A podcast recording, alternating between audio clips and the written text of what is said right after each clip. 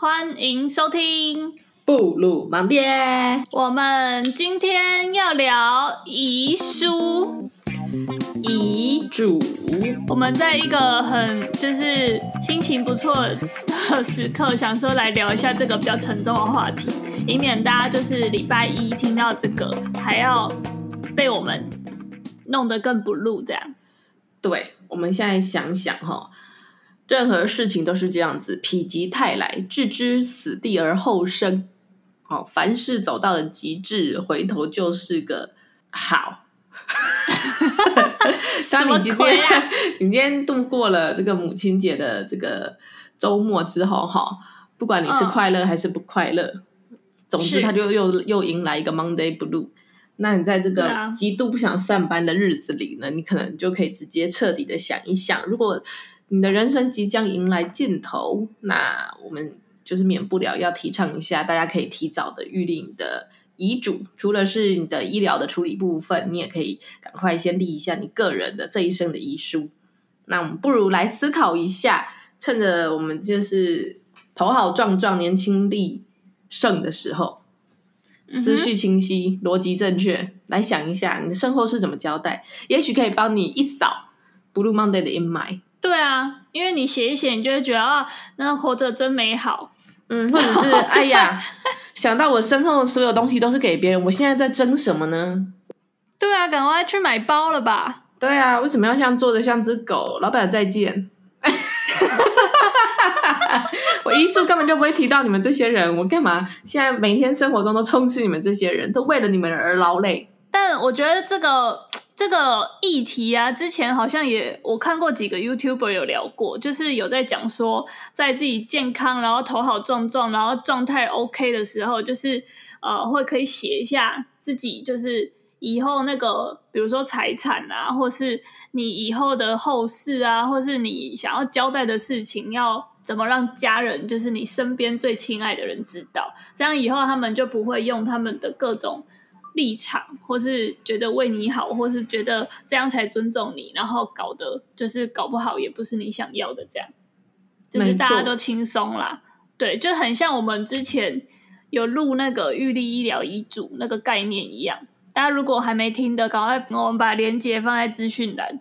没错，如果有一天当你呃被医院判定说有几个状况，我有点忘记了，反正就是你已经没有办法。自自己生靠自己的人类本能生存下去，一定要靠什么插管什么挖沟的，嗯，然后医生就会判，就是会去问你说，问你的家人说，这个还需不需要急救，或是你觉得要不要让他就就这样去了这样，然后这个时候如果你有写那一份预立医疗遗嘱，你就可以照着那个你当时头好壮壮的时候写的那些方式。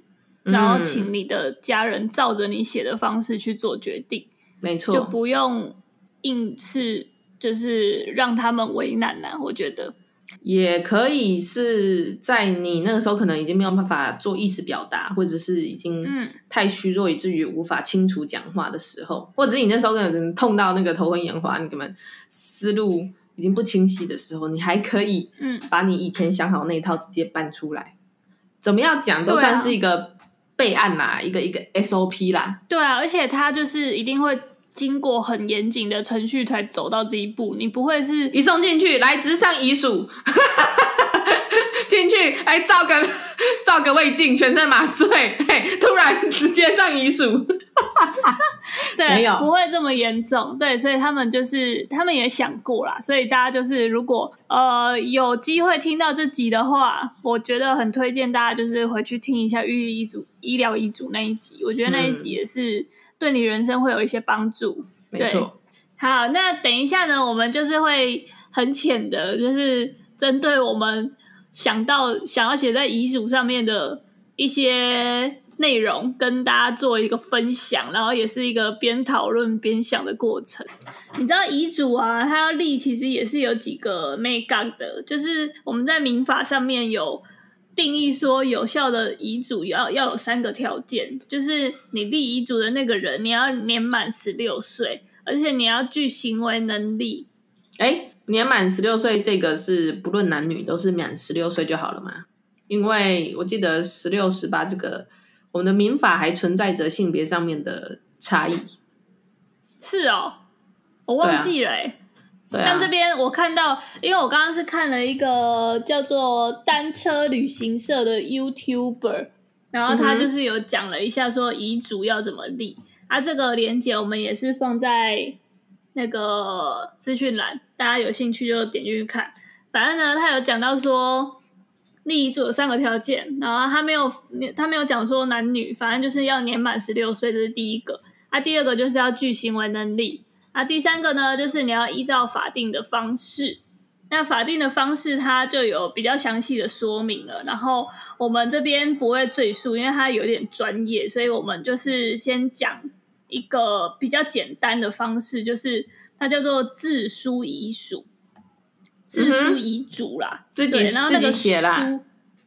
对，书就是书本的书，自己的字这样。自书遗嘱，然后它的意思就是，就如刚刚你你讲的，它就是要用写的。它如果像是我们这样用录的，或是用呃用讲的，就是不算。它一定要用白纸黑字写下来，而且你如果是用电脑打字，然后印出来签名也不行哦，你要用手写，好吗？大家那个，所以。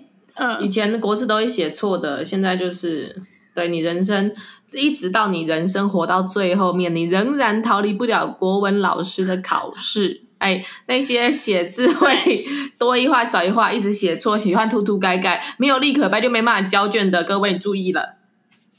最好先在你手机上打好，一字一字照抄。哎，为什么？因为它不能涂改。对，你如果涂改啊，你就是。有待过大公司的都知道，你只要东西涂改，你就要在旁边再盖一个章。然后这个自书遗嘱也是，你涂改的话，旁边就是要再签一个名。就像你写保险啊，还是什么银行信用卡申请什么巴拉巴拉的。对，麻烦啦，很麻烦啦，就是不要写错就对了啦。然后最后就是要留你的签名，亲笔签名，就是也不能是盖章或者是盖手印都不行，就是要一定要亲笔签名，签你。身份证上面那三个字，或两个字，或三四个字，随便。我在想啊，这个当初的利益是不是在想说，为了要确定这个遗嘱呢，是在我当事人头脑清楚，然后整个身体机能还良好，我既可以清楚的讲话，嗯、又可以清楚的思考，同时我还可以清晰的写出文字的时候，这样他才要去承认这份遗嘱的正确，还有他的。这个我觉得是诶、欸，这个而且他还要写，他还要写你是比如说民国几年，就是日期，你也要写的很清楚。对，但是其实我刚刚有就有就在就有在想，如果是一个别人，然后他就又就是冒用我的名义去写这个遗嘱，大家也不知道啊。但我在想怎么比对啊？他这个点就是啊，我要怎么样确定这个没有遭到冒用？就像你知道，很多老人家可能。嗯，最后缠绵病榻啊，然后离世前夕可能就会冒出一些遗嘱，那我要怎么确定说这个是他本人写的？所以我就是刚才在想说，嗯、不能够盖手印的原因，是不是因为万一今天我们这个当事人他其实已经变植物人，或者是不良于行，嗯、或者是可能长期昏迷之类的，那嗯，就好像就好像你那个手机平常没有办法解锁啊，等你的伴侣睡着之后，你再打他的大拇指去解锁一样。嗯，就是你那个手指，那个大拇指的印，其实它就只是一个物理上面的盖下去，你就不能确定它真的是真的。可是如果是他亲笔签了名，他至少那个笔迹还有比对的这个机会啊。嗯，这个时候笔迹会比你的大拇指更难以去仿冒。也是啦，我们各种申请文件应该也很多笔迹可以比对，这样。对啊，虽然大拇指是长在我身上，但你也不知道人要到临走之前，你的大拇指究竟还在不在你身上？怎么有点恐怖啊？是论遗书的要怎么样防伪啦？嘿，详细的东西就是可能大家在自己有兴趣的话，再自己去看到底要怎么去做这个比较保障的做法，再自己去找。然后我们今天就是。大概讲一下，说自书遗嘱，如果我们要立的话，就是里面的内容我们会怎么写？啊，我先补充说明一下，刚才我查了一下哈，从民国一百一十二年，就是西元二零二三年开始，哈，一月一号开始，我们民法已经把成年下修到十八岁了，不论男女，一律都是十七岁可以订婚，十八岁可以结婚。这边跟大家科普一下，所以他比成年还早哎，十六岁就可以立遗嘱。对耶，在你都还没有办法。自己决定要跟谁结婚的时候，你就可以先决定自己要怎么死掉。好，那另外呢，考量到大家写遗书应该都是生平第一次哦，我们从小到大写了这么多的考试卷，也写了这么多篇的作文。那作文呢，我们过去都会有很多的范本，哦，有那个不知道第几学年度那些精彩优秀的作文之选，然后大家。整个社会上还会不定期办一些作文比赛，但是从来没有人给我们遗书的范本。哎，书局也买不到啊。哦，书局有结婚纪念书的范本啊，也还可以可以去定做那些漂亮稀花的结婚证书，还有很多什么婚礼顾问什么的。哎，但没有什么遗书顾问范本。哎，没有遗书范本啊，遗书也不能定做。哎，其实有啦，你你其实 Google 遗嘱就有很多教你怎么立遗嘱的。因为一定会有很多有钱人，然后他可能生病了，然后他知道他自己可能活不了太久，他一定要妥善的分配他的财产啊，所以他一定会找那个律师或是比较有法律效益的程序去把自己的那个遗嘱立好。呃，我们刚刚讲那个自书遗嘱是最简单，就自己写就好。那其他呃，这个 YouTuber 有讲到其他有四个，就是他是需要呃你去。请公证人或见证人的这个就比较复杂，所以这个我们这一集就不会说明。嗯，就它有一些什么公证遗嘱啊、密封遗嘱、代笔遗嘱，还有口述口授遗嘱，这听起来就是都会有第三个呃第二人或第三人要帮你完成立遗嘱这件事的啊。这个一只要牵涉到其他人，一定就是会有比较多的。呃，规定啊，因为遗嘱这种事情是比较没有办法，就是你你走了之后，没有人可以再确认的吧，所以他就是一定在立的时候会有真的对，会有很多规则，所以这个就是大家如果有兴趣，再自己去去查。那我们今天就是比较 casual 一点，就是只我们如果要立遗嘱，我们会想要立什么这样？好，我们先来。一起想一下，如果自己的遗书现在要立的话，你所想到的 top five 一定要写到的东西是什么？我觉得第一个就是钱吧。钱哈，我刚才也是哎。对啊。第一个想到一定是你的财产或所有物，尤其是所有物就是包含所有你的杂物，你知道吗？从你的你你就现在想说你现在要搬家，然后一搬一想到搬家就想到你后面有一大堆东西，这些东西怎么处理？哦，就全部交给我老公处理。哎啊，那如果。老公就像江蕙的那首歌一样，就是你对他唱《我会让你心走》，他已经，他就是不小心就是比你先走了，怎么办？或你跟他一起走怎么办？那就交给你处理好了啊。OK，所以我们这个处理的人哈，是不是要有第一顺位、第二顺位的分别？多立几个？跟那个很像哎、欸，因为立医疗遗嘱也有哎、欸，职务代理人啊。哦，秀珍姑今天请假哈，交给谁？交给皮哥处理。嗯，因为玉立医疗遗嘱那时候也有这样哎、欸，就是你可以选择顺位，就是你你可以全部都不勾你要干嘛，你可以全部都不自己决定，可是你可以指定说我要让那个小贝尔当我的那个决定的人，然后如果小贝尔你不放心的话，你就可以再多列几个，好像有几个选。几个那个顺位可以让你列，有趣。不过你知道这些制度其实都是人想，就跟职务代理人一样，天有不测风云，职、嗯、场有离职祸福。嗯，这个遗书这个东西哈，就跟 SOP 一样，可是 SOP 总是会遇到年久失修，需要再调整一下的时候。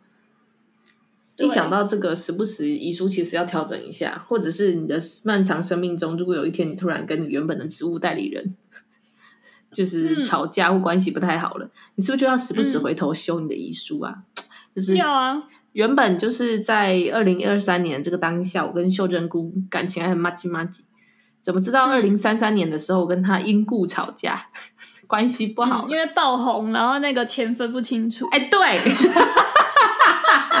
我们不小心变成可以。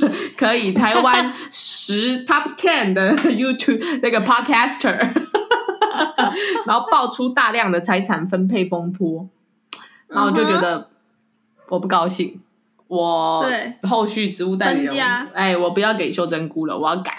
其实那个玉立医疗遗嘱在宣导的时候，也有一直去，就是请大家要定期去检视，因为大家就是每个时段对于死亡的那个处理方式一定都不一样，所以你不要写一次，然后就把它放在那边，就把它放在那个大中至正后面，放在那个乾隆那个养心殿的那个牌子后面，有没有？想说等我死那天，然后人就可以爬几丈高去把它弄下来。对啊。不用啦，就是随时想到就重写一张就好了。我突然觉得这又可以变成一个情乐的方式，哎。嗯，你说你你再不怎样，我就不把财产留给你哦。没有没有，对，本来都是这样起来，现在就可以变更精准、更确切，直接威胁直达心里。啊、你再怎么样，我就把那个你的那个遗嘱的那个处理人升位，我把你调到第三位哦。我跟你讲，你现在是第一位。那也要看你有没有钱呢、啊。你没钱在那边讲这些屁话呃 啊！我不会让你知道我到底有没有啊！我又怎么样？我要唬你说我很多，就最后你发现你处理的就是只有一万块。对啊，有或没有，大家明眼人都看得出来吧？是这样子哈。在社会真的走跳那么久了。好啦，总之第一名的话，我跟秀珍菇都觉得应该是要财产或者所有物来思考一下自己那为数不多，但总归还是有一点的财产要怎么样分配。对啊，但其实，呃，因为像我是已经结婚的状态，所以我的财产应该就是法律上应该有已经有一些规定了，比如说是多少是分给我的老公，然后多少是分给父母还是怎样，反正他们好像有一个顺位哦，就是老公先，然后父母，然后还是小孩之类的，父母是第三位。哦，真的哦，嗯，我都查过了。但反正就是财产是一个，然后第二个我觉得可以写的就是一些你放不下的东西。哦，我也有这个，但我把它放在第三个。我那个叫做未说出口的话，未说出口的话，你就现在讲一讲就好了。呃，讲不出口，对，就跟你说的那是未说出口的。哦，就想本来想说把它带进棺材里，就让它烂在没有人知道的地方。嗯、后来觉得、嗯、不行，过不去，就决定还是把它写在纸上。那你就像小说一样把它读一读好了。那读完之后，你的心中如果有有一些疙瘩或情绪，就看你要活多久了。啊你现在死了都还要情勒别人就对了，哎，对，而且就是用你的余命 去情勒你，想说 我离开了这个时候，我看你就还可以活六年了，我想你在剩下来的 三百六十五乘以六的日子里面，比我多享受这六年的愧疚感。好烦哦！哎、欸，我真的很，我突然想到，我很讨厌那种就是电视剧演的，就是都要临走之前，然后还说你一定要答应我，要好好照顾谁谁谁，然后讲出来的那个人可能就是一个很麻烦的人物，然后你就要，你就要，你就要就是背着他的遗愿，然后去照顾这个人一辈子。哎，我就觉得这超情勒的，哎。那个人是不能照顾自己嘛？除非是那种小孩子，那就算了。但是如果是那种很麻烦的人，我就觉得靠腰哦。为什么你连说要走了，还要就是丢给我那么一个那么烦的任务？我觉得，我觉得这是因为所有的电视剧它的那个 pattern 都太老套了。你看，我们从小看到的电视剧的典型剧情就是：嗯，你在我死后答应我，你一定要好好照顾叉叉叉，不管他是家人还是什么朋友的义务，还是怎么样。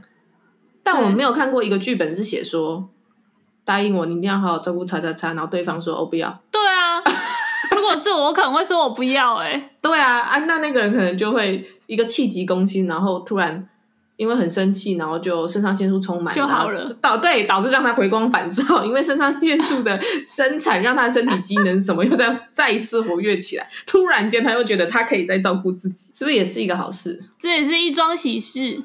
对，好啦，Anyway，总之这个遗愿的部分哈，还是希望大家可以审慎一点。嗯、就是其实未说出口的话呢，跟你没有还没有做到的事情，我们是建议啦，要不要你就现在说一说或做一做？对啊，你就就是喝个酒，然后借酒装疯，把它讲一讲就好了。哎、欸，啊，那个遗愿的部分你，你、欸、哎，生前生前实现就是成就，死后没实现就是遗愿。哎、嗯欸，所以这样讲一讲，其实就是财产而已，其他生前都可以做啊。还有遗愿呐。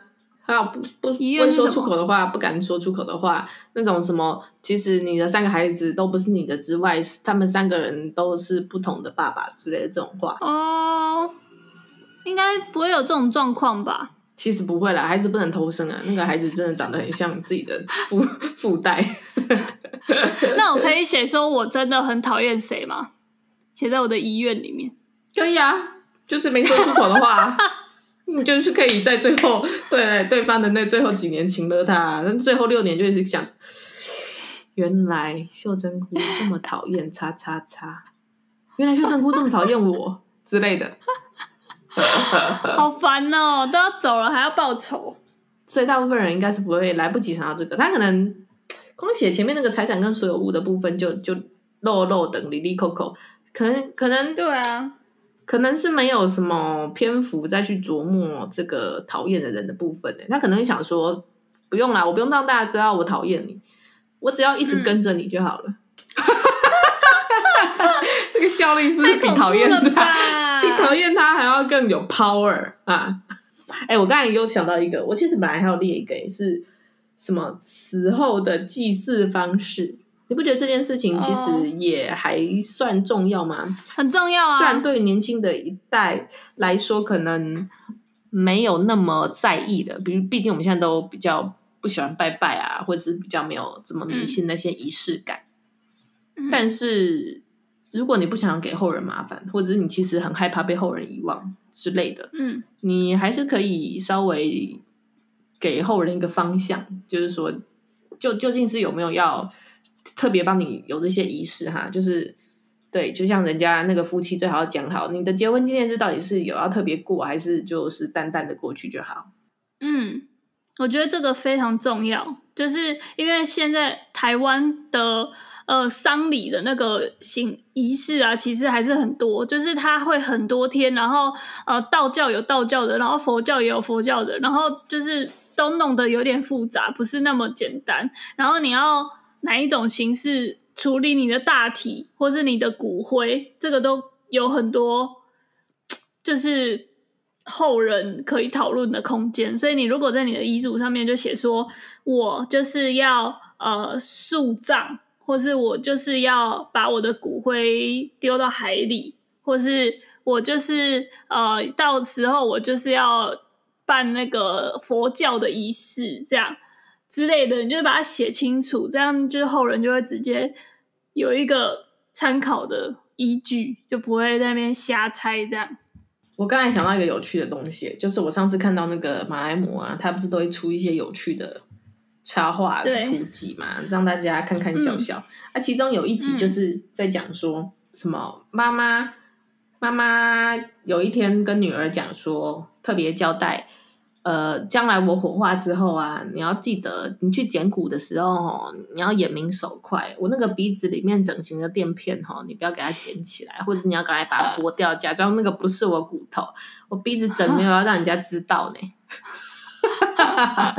像是这一个部分的啦，哈，是的。我好像有看到，哎，骨头里面哪一块，嗯，是不管你是垫垫额头、垫鼻子、垫下巴，还是垫胸部，哈。还是你那个小时候有打断腿去做增高术的这种哈，然后 记得这个也是可以写进去啦。它都统一放在这个你身后事怎么处理的这一包里面，这个 part 里面。然后说到这边哈，其实我就发现，我们本来要列五个嘛，嗯、但我列完这三个，我觉得好像就差不多了耶。对啊，我觉得都走了，还有什么好讲的？对啊，我觉得就是第三个，你刚刚讲说不敢讲的，或是讲不出口的。应该就是要让后人安心啦，就是让你亲身边的人不要有遗憾，因为你现在已经走了嘛，所以他你会怕说，之前好像有跟他讲说我想要干嘛，然后他好像没有带我去干嘛，他会不会有遗憾？就是可能你写了一句话，就是让他可以安心、可以放下的话，他就不会抱着这个遗憾一辈子这样。对呀，你就直接写说。免恩利啦，我家己来去。也不是这种吧，我放弃，我放弃你了，我自己飞过去比较快。你放心吧。应该是要讲一些没有？好吧，那是你的做法。但是如果是我的话，我应该会写一些，比如说，呃，跟你相处的时光其实都是快乐的，那个很开心认识你之类的。也是啦，对啦，正向一点是要这样写这个吧。哎、欸，不，对，但是我刚才突然想到，其实所有的这个遗书啊，为什么现在会提倡呢？其实大部分就是会担心说。呃，你可能突然离开，那没有办法，对，把你的所思所想比较完整的交代给后面的人。嗯，那对，这其实衍生一个问题，哎，就是好，我们现在就是已经交代了，然后我们也也对，趁我们头脑清楚的时候，把这些都呃一 SOP 都写下来。但是既然你都已经离开了，嗯，那后人要不要遵循，其实也是一个有趣的问题。就是随便他，反正我有写啊。就是如果你有要，呃，应该说写遗嘱，呃的，一个是保障自己的权利啊，就是你可能你的钱你想要给谁这种，或是你你的房子你要给谁这种。然后第二个就是你要让后人就是比较好处理啊，就是应该就两个目的，一个是保障自己啊，一个是你就是让后人。就如果假设他们是很尊敬你、很尊重你的话，你不要让他们去猜说你想要怎样才会开心，你就直接跟他讲一个做法。我觉得是这样哎、欸，但做不做得到，或者是有没有想要照着做，还是是他们的问题了。对，就是如果他们觉得啊，那好麻烦哦，啊，就不要做了啦。那那也是他们的选择啊！如果是、嗯、呃，你你这样写的用意，如果是出发是来自善的出发点，是觉得让他们省麻烦啊，他们找到了一个更省麻烦的方式，那也很好啊。就反正你都走了，你根本就也也看不到了。